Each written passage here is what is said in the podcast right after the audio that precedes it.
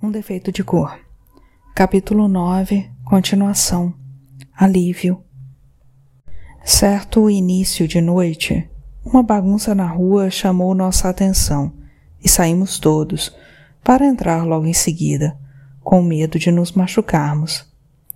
Era a época do intrudo no Brasil e, em alguns lugares da cidade, os retornados também faziam o seu. Os africanos não gostavam e saíam atrás deles, provocando brigas e confusões, causando muitas mortes. Mas aqueles que estavam na nossa rua não eram brasileiros, e sim africanos imitando brasileiros, bebendo cachaça e batendo tambor, sendo que alguns ainda usavam máscaras feitas com cabeças de carneiro. Contei para os da casa como eram os entrudos de São Salvador e São Sebastião, onde eu tinha participado de um com o Piripiri. E foi com a imagem dele na cabeça, do Piripiri, que demorei a reconhecer a pessoa que andava atrás dos africanos, naquela imitação do entrudo. Foi muito estranho, porque, primeiro, eu já não esperava mais, e depois porque não consegui relacionar imediatamente a imagem à pessoa. Não consegui associar aquele rosto ao John, quase quatro meses depois que ele tinha me deixado em Uidá. Mas era ele que andava um pouco atrás dos africanos, prestando atenção às pessoas que saíam às ruas e olhando para dentro das casas, e se assustou com o grito que soltei da janela, chamando por ele. O John se aproximou sorrindo, Parou na minha frente e ficamos nos olhando, sem saber o que dizer. Quero dizer, eu sabia. Queria dizer que estava surpresa com a volta dele, que já não esperava mais, e que sentia muito feliz por ele ter cumprido a promessa. Mas aquela não era a hora nem o lugar. A Nordeste perguntou se ele era meu amigo, e eu respondi que sim, sem tirar os olhos dele. E então ela o convidou para entrar. Como ela falou em Eve, tive que repetir o convite em inglês, antes que ele se tornasse atração na rua, como estava começando a acontecer. O John estava muito bonito e bem vestido, e os africanos do entrudo iam já longe, fazendo com que a figura dele, a moda dos brancos, se destacasse no meio dos retardatários. Ele entrou e, finalmente, demos um abraço diante dos olhares curiosos da Norbesse e da Hannah, que ainda não tinham ouvido falar dele. A Aina desconfiou e parecia ainda mais feliz do que eu, porque sabia das dificuldades que eu enfrentaria caso ele não voltasse, e também que, assim que tivesse dinheiro, eu alugaria uma casa e a levaria para morar comigo. Eu não sabia se conversava com elas explicando quem era o John, ou se conversava com ele, fazendo todas as perguntas que tinha vontade. Foi quando me lembrei dos IBGs na minha barriga, notícia que precisava dar o quanto antes, mas não quis fazê-lo na frente de todo mundo.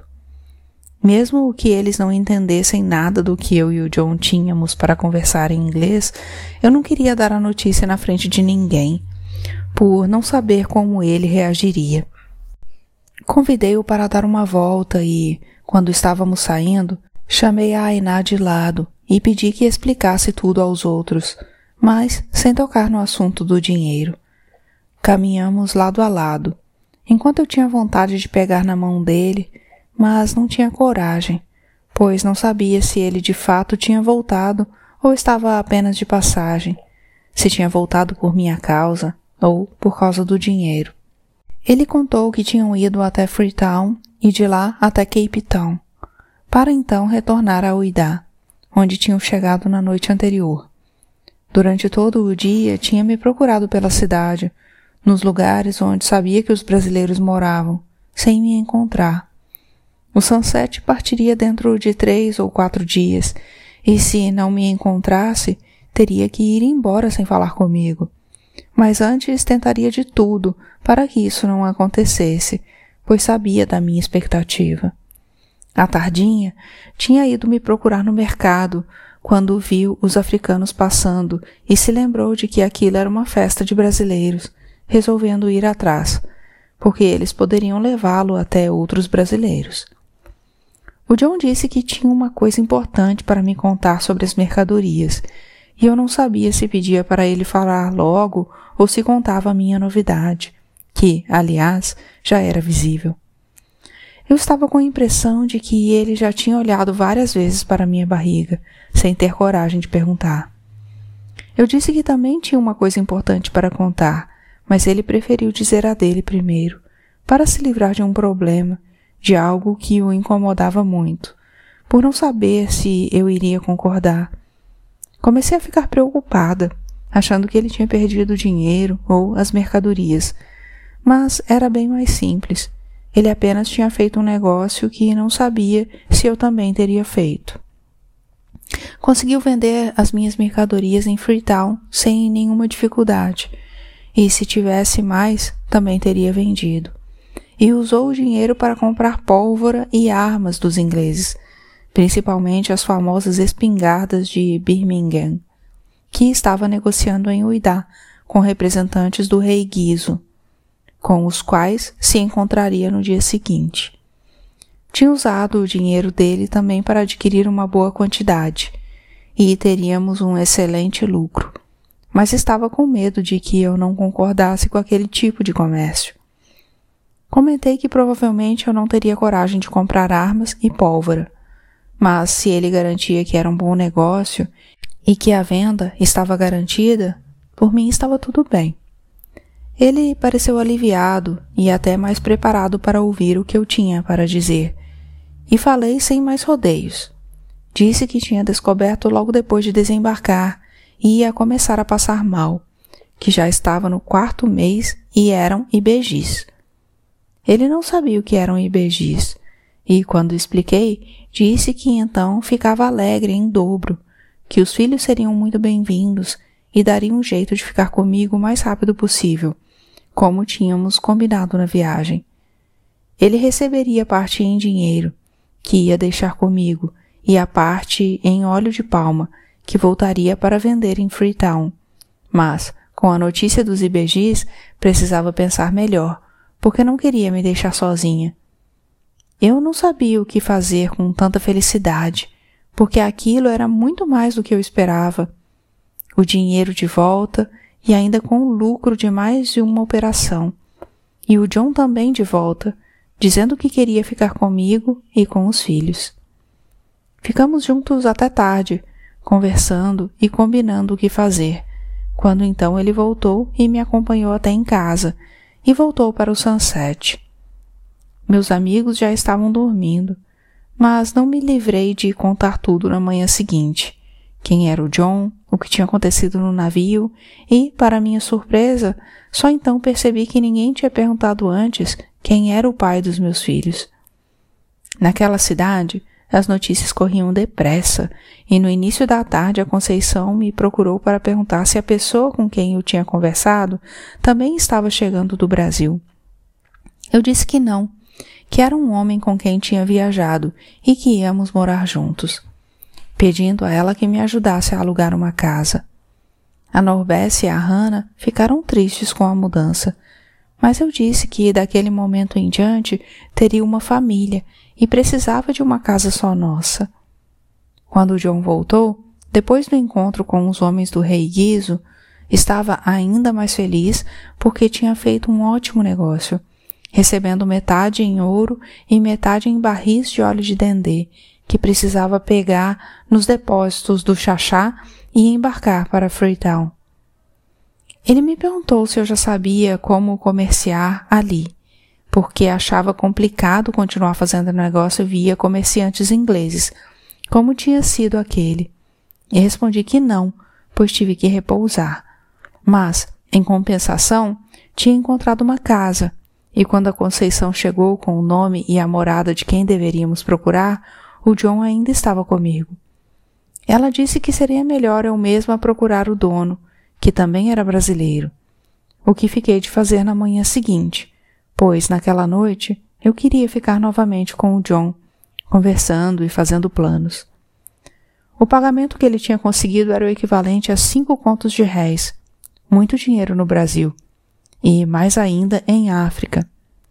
Achamos que o melhor seria guardar parte do ouro e trocar à medida que fôssemos precisando, inclusive para comprar uma casa. Quanto ao dinheiro da venda do óleo de palma, ia ser o nosso capital, o que usaríamos para nos estabelecer comerciando entre o Idá, Serra Leoa e São Salvador. Fiquei muito animada com a presença dele, acreditando que tudo ia dar certo, que aquela volta à África ia ser muito boa. Na manhã seguinte, um dos filhos da Conceição me levou até a casa, que era velha e pequena, com apenas um quarto, uma sala grande e um cômodo que serviria de cozinha, mas com um bom terreno. Não era nada do que eu esperava, mas estava bom para começar, principalmente porque eu não via a hora de ter um lugar só meu. Fomos conversar com o dono, um velho brasileiro chamado Agenor, que tinha voltado havia mais de dez anos, empregara todo o dinheiro na compra de casinhas e vivia dos aluguéis. Foi muito rápido fazer negócio com ele e, como adiantei três meses de pagamento, naquela mesma tarde a casa já estava disponível. Mas ainda não pude me mudar, pois algumas providências precisavam ser tomadas. Para começar, não dava para a Iná morar conosco, porque não havia espaço, mas ela prometeu que iria lá todos os dias para me ajudar, e combinamos um salário.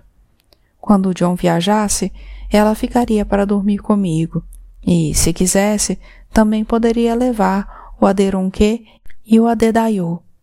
A Ainá nunca tinha ganhado dinheiro só dela e ficou muito feliz, fazendo planos de um dia ter as filhas de volta, se fosse do gosto delas.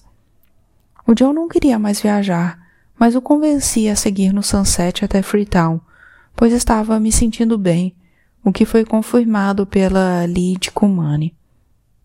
Seria melhor ele mesmo tratar da venda do dendê e conseguir mais alguma mercadoria, já que não queria mais trabalhar para o Mr. Macaulay. E sem aquela fonte de renda, precisaríamos ter uma boa reserva até conseguirmos contatos comerciais em Uidá. Dessas viagens, uma das coisas que eu mais gostava era quando o John voltava para casa. Não só por causa da saudade, mas também porque sempre me levava lindos presentes, como caixas de música suíços, lenços de seda de Madras e do Cantão, ou colares de marcacita. O John queria me ajudar na mudança, marcada para um dia antes da partida do Sunset, mas não foi possível por causa das visitas de Porto Novo. Com a chegada delas, a casa do Norbessa virou uma verdadeira bagunça, com todos querendo conversar, querendo saber de mim e da vida no Brasil e adiei a mudança para o dia seguinte. Não havia mesmo muita coisa a transportar, somente alguns daqueles antigos pertences do tempo da minha avó, e todos disseram que o John podia viajar tranquilo, pois me ajudariam sempre que fosse preciso. Eles tinham gostado do John, mesmo não conseguindo conversar diretamente com ele, que, quando partiu, prometeu voltar o mais rápido possível mas sabendo que ficaria fora pelo menos dois meses. Daquela vez, eu fiquei descansada, porque além de ter deixado comigo o ouro recebido do rei Guizo, ele também tinha provado ser de confiança. O John também foi em paz, sabendo que eu já tinha uma casa, tinha amigos e estava sendo bem cuidada. Mesmo sem ter recebido respostas da sinhazinha à primeira carta, escrevi novamente contando todas as boas novas. Brasileiros. Os parentes de Porto Novo estavam curiosos para me conhecer, principalmente porque os homens eram brasileiros e queriam saber notícias da Bahia. A Sanja estava em seu segundo casamento, mas nem contava o primeiro, porque o marido tinha morrido menos de um mês depois em uma briga. Três anos depois ela se casou com Pedro, um brasileiro que tinha voltado para a África em 1823. Ele e o irmão, o Jonas, tinham trabalhado como carregadores no cais de São Salvador e embarcaram escondidos em um navio de carga. Os trabalhadores do navio ajudaram a escondê-los e só foram descobertos na hora do desembarque, quando apanharam muito sob as ordens do capitão. Bastante machucados, foram abandonados na praia e a Sanja foi a primeira pessoa que se aproximou deles para ver se estavam vivos. Foi ela também quem avisou outros brasileiros que conhecia, dizendo que havia dois deles caído na praia, quase mortos. Os brasileiros foram até lá, recolheram os rapazes e trataram deles. Depois que se recuperaram, eles estavam andando pelo mercado e foram reconhecidos pela Sanja, que cuidava da barraca da Titilaiô. Ela se apresentou e disse que ficava feliz em saber que tinham sobrevivido. Eles agradeceram a ajuda e contaram que estavam de partida para Porto Novo, onde pretendiam ficar por uns tempos, antes de seguirem para uma aldeia perto de Ipobé, onde tinham nascido. O Pedro se enamorou de Sanja, perguntou se ela queria ir junto, e como também tinha gostado dele, ela aceitou. Acabaram nunca saindo de Porto Novo e tiveram três filhos, todos com nomes brasileiros. A mais velha era Maria Rosa, casada com outro brasileiro, Daniel, com quem já tinha dois filhos. O Emanuel e o Ricardo com dois e três anos. A filha do meio era a Beatriz, casada com Augusto, com quem tinha uma filha de um pouco mais de um ano, a Ritinha. O filho mais novo, ainda solteiro, era o Manuel. Quando a filha mais velha da Sanja e o do Pedro nasceu, a família da Titi Laiô foi visitá-los e a Anélia acabou ficando em Porto Novo para se casar com o Jonas, o irmão do Pedro. Eles também tinham três filhos, mas ainda eram todos solteiros: o Joaquim, a Domitila e a Teodora. Sei que é muita gente que você não vai se lembrar do nome de todos, mas só quero deixar registrado, ou talvez só saber que ainda me lembro. Eles também disseram que havia muitos brasileiros morando em Porto Novo e que por lá ocorriam os mesmos problemas que em Uidá. A Sanja e a Anelli, para serem aceitas entre os brasileiros, tiveram que aprender a falar português, língua que os netos e os filhos já conheciam melhor do que elas. Eu gostei da visita deles, principalmente porque pude conversar com o Pedro e o Jonas sobre a Bahia, enquanto os outros ouviam com atenção. Eles tinham saído de lá quando estavam acontecendo todas aquelas confusões da independência da Bahia com os portugueses escondidos dentro dos navios ancorados no porto. Naquela época, muitos escravos conseguiram fugir do mesmo modo que eles, aproveitando a falta de segurança para se esconderem entre as cargas. Conversar sobre a Bahia foi um jeito de sentir menos saudade, embora já estivesse bastante animada depois da volta do John. Na primeira noite depois da chegada deles, como a casa estava muito cheia, dividiu o cômodo com a Ainá, a Hannah, a Norbesse, a Zari, a Sanja e a Anelli, e alguns homens tiveram que dormir no quintal, ao relento. No dia seguinte, tratei de cuidar da mudança, mesmo de forma precária. Levei as coisas da minha avó, a minha cama e três esteiras para a Ainá e os dois filhos dela, que ficariam comigo até o John voltar e aos poucos fui comprando ou mandando fazer as outras coisas de que precisava. As visitas ficaram em Uidá por dez dias e sempre nos encontrávamos para conversar e fazer festas. Mas eu voltava logo para casa, porque não estava aguentando muito aquela confusão toda, aquele ajuntamento de gente. E para isso tinha a desculpa de estar pejada de ibejis e precisar descansar. Eu e a Ainá nos dávamos muito bem, e ela estava maravilhada com as coisas que eu tinha levado do Brasil, principalmente com os vestidos, que eu nem tinha como usar por causa da barriga, que estava crescendo muito, bem mais depressa do que das vezes anteriores. Aliás, eu tive que mandar fazer roupas novas, e a Conceição levou até a minha casa uma costureira brasileira que entendeu o que eu queria. Roupas simples e confortáveis, mas do jeito que se usava na Bahia. Foi por essa costureira que, novamente, ouvi falar do tal amigo do Xaxá, o que o Ayodelê conhecia e que, na verdade, era primo do Xaxá, o alfaiate.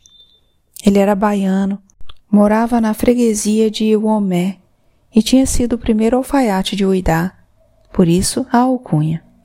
A costureira disse que ele não exercia mais a profissão, que naquele momento se dedicava ao comércio e estava muito rico, mas mesmo assim resolvi ir atrás dele, com a desculpa de que tinha ouvido o apelido, achando que ele ainda era alfaiate e que queria encomendar um fato para o John.